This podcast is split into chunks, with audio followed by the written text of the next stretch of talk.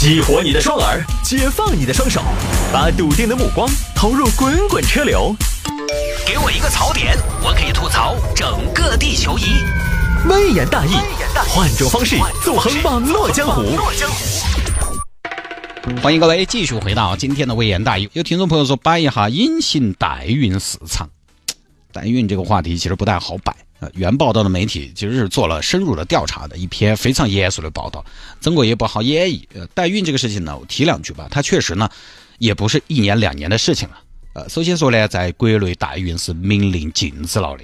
我们国家是什么呢？可以做试管婴儿，但是试管婴儿它也只是解决精子和卵子的结合。哦，结合了之后培养一段时间，发育一段时间，还是要放回到母亲的妈妈的体内继续怀。这个可以用母亲的。父亲的也可以用第三方的啊，但是这个啊捐赠者啊和被捐赠者之间互相不能见面，不能认识，双盲，包括具体执行的医生和捐赠者之间也不能认识，因为就怕你这捐了，以后经常要来取一门啊，就是哦这个是我的娃娃，扯些事情出来。然后这些个辅助生殖在我们国家是合法的，但是这些辅助生殖措施不能解决一个问题，如果是妈妈的身体不行。身体有问题，你就没法怀，经过治疗也不行。那现在在我们国家合法的辅助生殖手段应该是解决不到的，就相当于什么呢？相当于煮饭要有米有锅，现在是没得米可以解决，但是有些是有米没得锅就比较恼火了。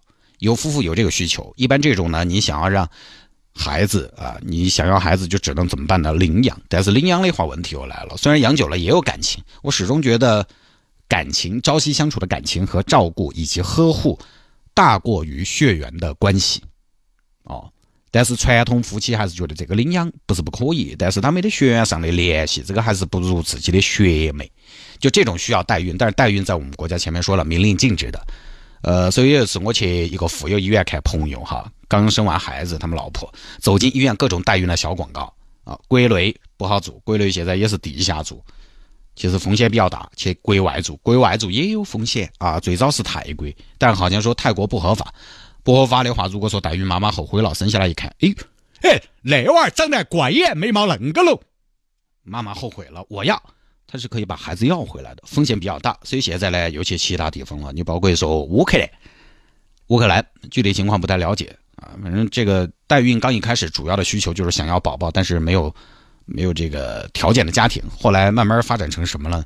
发展成了有些有些女性她不想怀，老娘才不要忍受那可恶的妊娠反应哦，身材走样哦。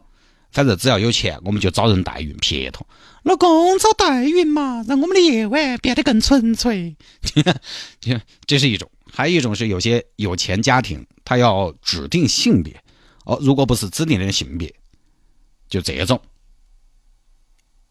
那这个也有问题，如果不是指定的性别，那么问题来了，代孕妈妈这个孩子怎么办啊？她只有流产，对妈妈代孕的妈妈也是一个很大的伤害，所以现在变得有些泛滥了，也确实确实存在一些负面。这儿呢做个提醒，国外不清楚，国内这个是禁止的。那么因为是禁止的，所以禁止的东西呢，法律是不得保护的。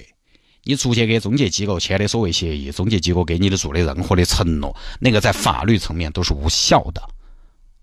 不管你在国内还是国外，你在国外出了事，你要按该国的法律来，那个维权的成本非常高。在国内这个是禁止的，禁止当然就是不受保护的。啊，这个事情反正还真的不太好展开说，好吧？时间的关系，